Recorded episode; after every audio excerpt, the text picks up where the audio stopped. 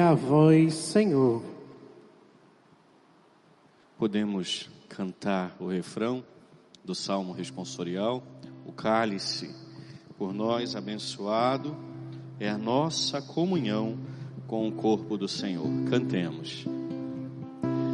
O cálice por nós abençoado é a nossa comunhão com o sangue do Senhor. Feche os seus olhos em casa, cante isso. O cálice Adentra no por mistério. nós abençoado é a nossa comunhão com o sangue do Senhor. Mais uma vez, adentra na comunhão. O cálice por nós abençoado é a nossa comunhão com o sangue do Senhor. O cálice por nós abençoado é a nossa comunhão com o sangue do Senhor. Ao iniciarmos esta Santa Missa da Ceia do Senhor, nós adentramos no Tríduo Pascal. Muita gente fala assim: o Tríduo Pascal é a preparação para a Páscoa. Tá certo, padre? Tá errado.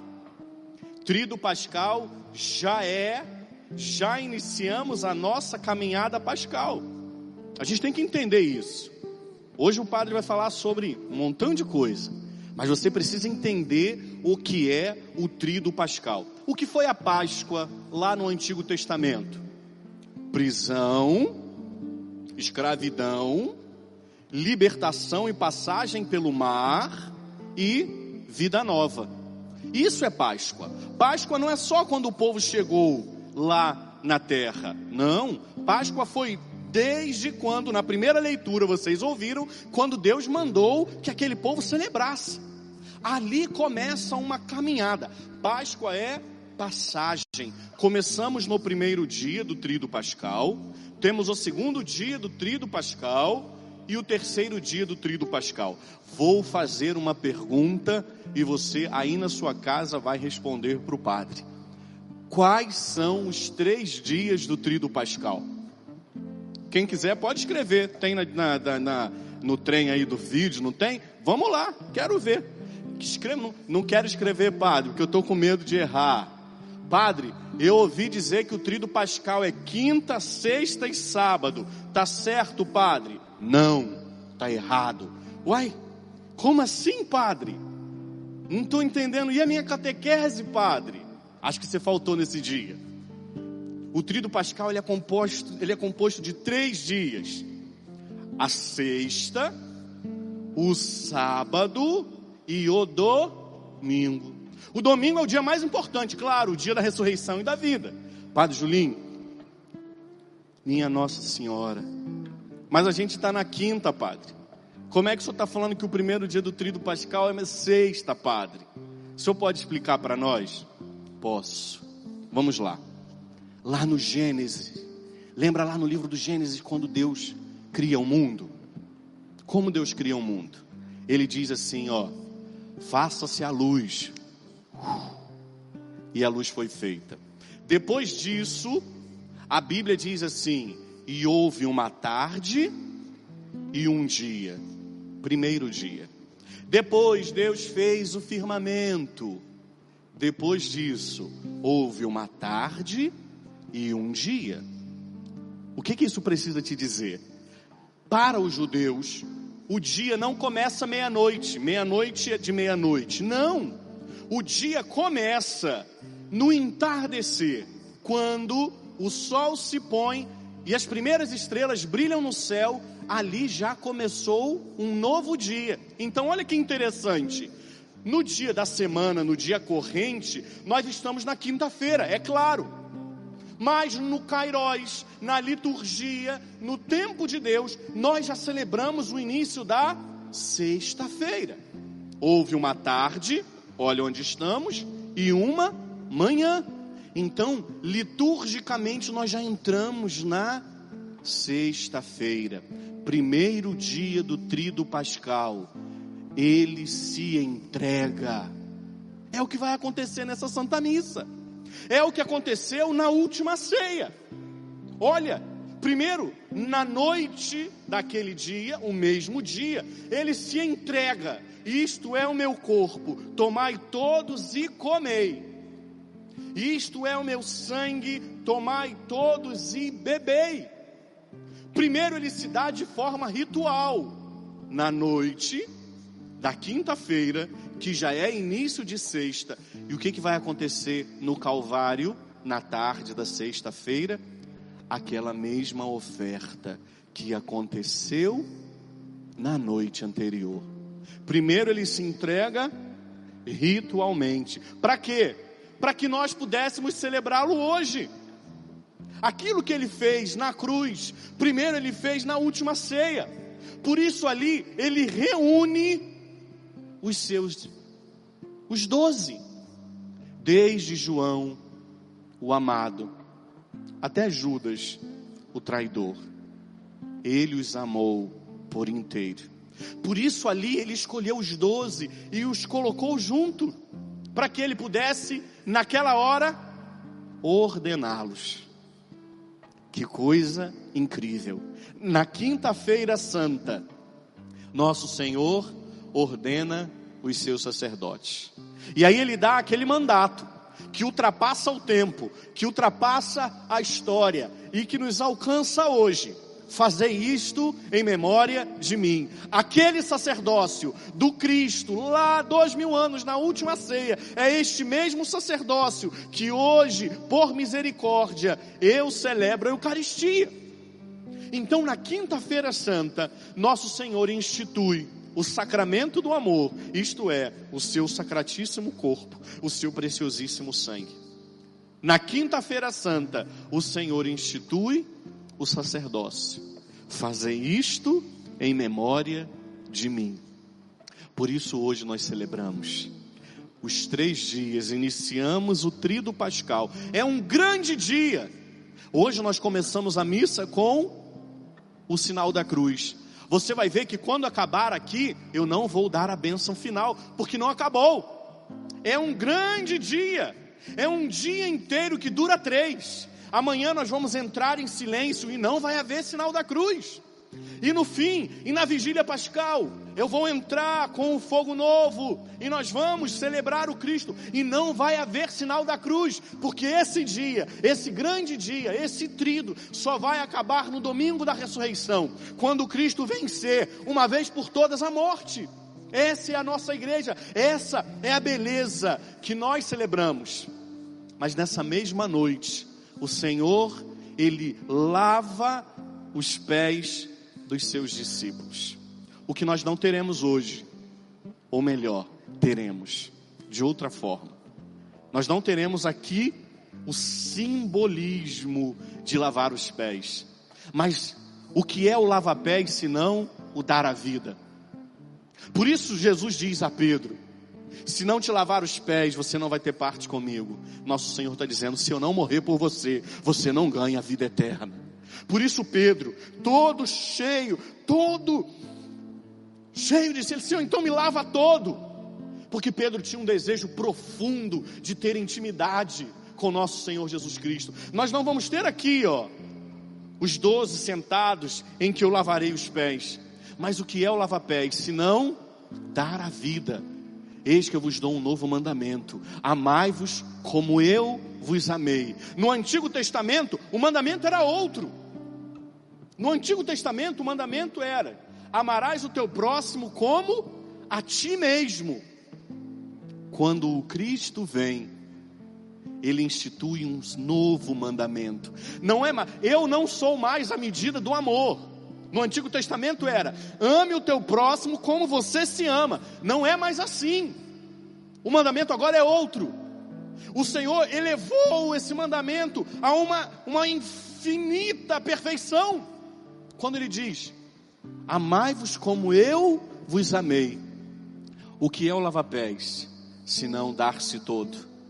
O que é o lava-pés, se não se oferecer e se entregar? Por isso eu disse que nós não teremos aqui o simbolismo do lava-pés. Mas quando o nosso Senhor se dá e se oferecer a nós na Eucaristia, isso é o meu corpo, isto é o meu sangue, ali o Senhor dá-se todo a nós. E o que está acontecendo? Senão o lava-pés. Mas talvez você esteja pensando, Padre Julinho, puxa vida, na quinta-feira, nosso Senhor Jesus Cristo institui o sacramento da Eucaristia. Nesse dia, Padre, nosso Senhor se dá corpo e sangue, alma e divindade. E eu não estou aí, Padre, para poder recebê-lo. Talvez você esteja na sua casa com o coração apertado, com um desejo de estar aqui, de estar talvez na sua paróquia. Talvez você que acompanhe essa celebração aqui nem seja paroquiano da nossa casa. Deus seja louvado que você está aqui conosco hoje. Mas talvez você esteja com os olhos marejados e talvez você esteja pensando: puxa vida, Padre, no dia em que o Senhor institui a Eucaristia, nesse dia eu não poderei recebê-lo. Ouvindo uma pregação, preciso aqui né, de dizer, ouvindo uma pregação do Padre Paulo Ricardo, ele dizia assim certa vez: talvez essa seja a grande oportunidade que você tem de unir-se à Virgem Santíssima. No dia da última ceia, Nossa Senhora não estava na ceia, ela estava embaixo. Lá em cima, no segundo andar, só estava Jesus e os doze. No dia da ceia, em que o seu Santíssimo Filho se dá, tudo isto é o meu corpo e isto é o meu sangue. A Virgem Santíssima não recebeu do seu filho sacramentalmente. Talvez hoje seja um dia que você tem para unir-se ainda mais o seu coração ao coração da Virgem Maria e de dizer a ela: Eu consigo te entender, mas eu acredito também, eu acredito também que quando nosso Senhor tomou aquele pão e disse: Isso é meu corpo, quando nosso Senhor tomou aquele cálice e disse: Isso é o meu sangue, eu tenho certeza absoluta que Nossa Senhora, unida ao seu Santíssimo Filho, o seu coração foi cheio, repleto e impactado da graça eucarística. Aí na sua casa, quando aqui neste altar eu estender as mãos sobre as oblatas, o pão e o vinho, em que eu ostentar Jesus no Santíssimo Sacramento, você pode dizer para ele: Jesus, hoje eu entendo o que a Sua Santíssima Mãe sentiu no dia da última ceia. Hoje eu estou aqui. Hoje, Senhor, eu posso entender o que ela passou. E aí eu acredito de verdade que a graça santificante de nosso Senhor vai ultrapassar essas ondas, sejam elas quais forem, e vai alcançar o seu coração. Mas eu queria ainda nessa homilia e já concluo. Eu queria ainda nessa homilia ler uma palavra para você.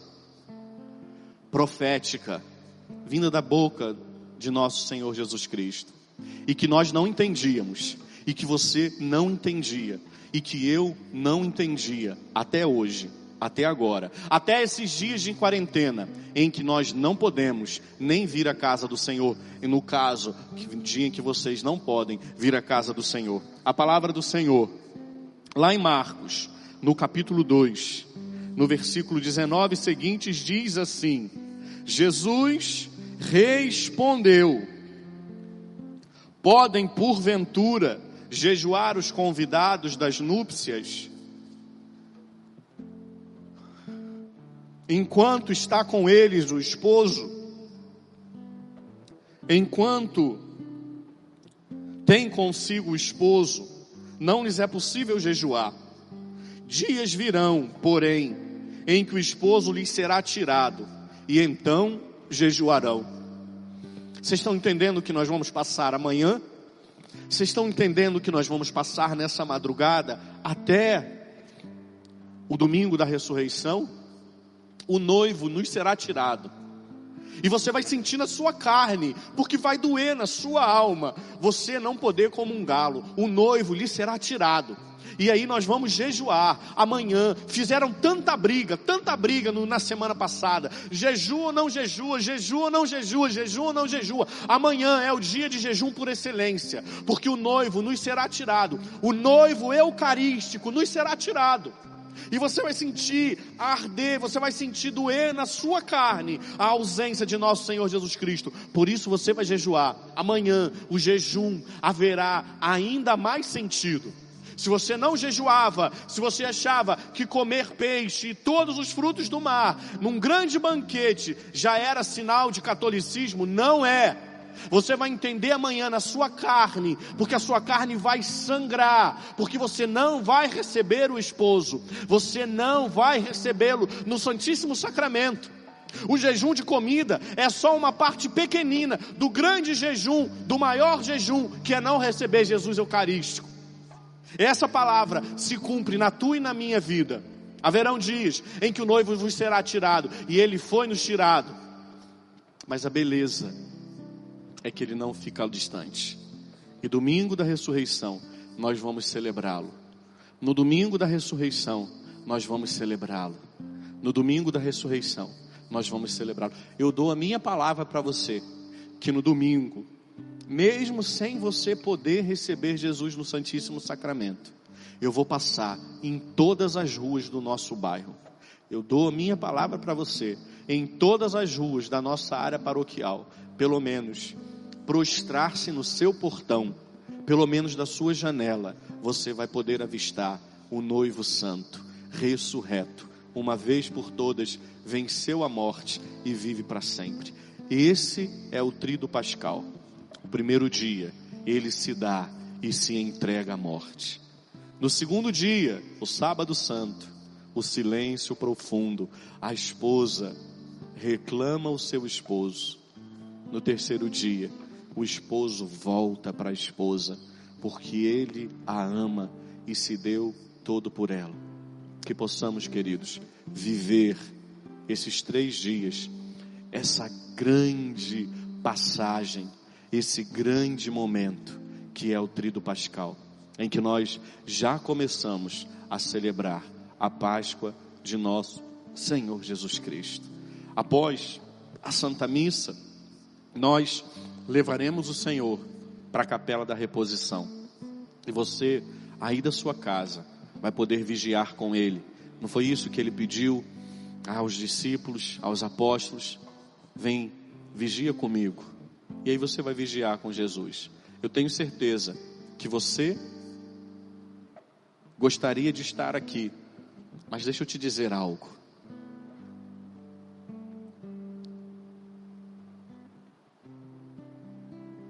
Essa é uma oportunidade única que você vai ter.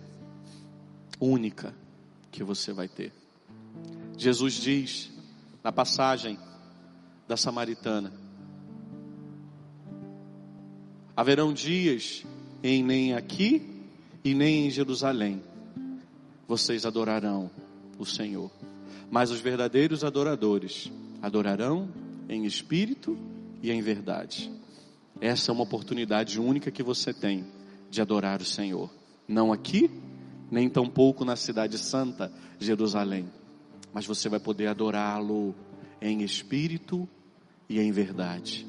Por isso, ao concluirmos aqui a Santa Missa, nós vamos parar a transmissão por um momento e depois nós voltaremos com a transmissão para que você possa adorar Jesus. Deixa o seu padre te dar uma dica. Na hora da adoração, diz assim para o seu anjo da guarda: vai lá, até onde ele está, se prostre na presença dele e o adore por mim. Você tem essa autoridade. Manda o seu anjo da guarda. Diz a ele: Meu amigo anjo da guarda, vá até os sacrários do mundo todo. Encontre um sacrário. Vá até a nossa casa, a nossa paróquia. E adore. Adore. Adore. Adore. Adore. Que trido pascal incrível. Podemos viver mais 100 anos. Eu acredito que nós nunca viveremos um trido pascal assim. Que oportunidade incrível de viver espiritualmente. Que oportunidade incrível de adorar o Senhor em espírito e em verdade. Adentramos no primeiro dia do trido pascal. Que você possa adorá-lo. Como diz o refrão do salmo, e nós vamos concluir cantando. O cálice por nós abençoado é a nossa comunhão. Que você esteja em comunhão. Que essa noite, que essa adoração, que amanhã, ao longo do dia, você viva com Ele em comunhão espiritual. Falamos tanto de comunhão espiritual ao longo desses dias. Que você possa dizer a Ele, Jesus, que eu passe esses dias em comunhão contigo. Aqui da minha casa, a minha Jerusalém, a minha cidade santa, aqui eu vou te adorar. Que você viva esse momento e que você experimente da graça e da presença de Jesus que te alcança que alcança a tua casa, que alcança a tua família, que tem transformado a tua casa. Essa quarentena, essa enfermidade, ela não veio para trazer morte, mas nosso Senhor está utilizando-se dela para trazer vida. A tua casa estava morta, talvez o teu matrimônio estivesse morto, talvez a fé dos seus filhos estivessem mortas, mas nosso Senhor tem ressuscitado. Quantos testemunhos, quantos testemunhos nós temos recebido de pessoas que têm sido impactadas pela graça, pela misericórdia e pela palavra de nosso Senhor. O cálice, por nós abençoado, é a nossa comunhão com o corpo do Senhor. Que você possa viver essa experiência. Esteja em comunhão, esteja em comunhão com a igreja, esteja onde você quer que esteja, onde for a sua casa, que você possa viver dessa experiência de comunhão. Fecha um pouquinho os seus olhos e canta essa verdade. O cálice. O cálice por nós abençoado é a nossa comunhão com o sangue do. O cálice, o cálice, por nós abençoado, é a nossa comunhão com o sangue do Senhor. Mais uma vez, na sua casa, o cálice, o cálice, por nós abençoado. É a nossa comunhão com o sangue do Senhor. O cálice por nós abençoado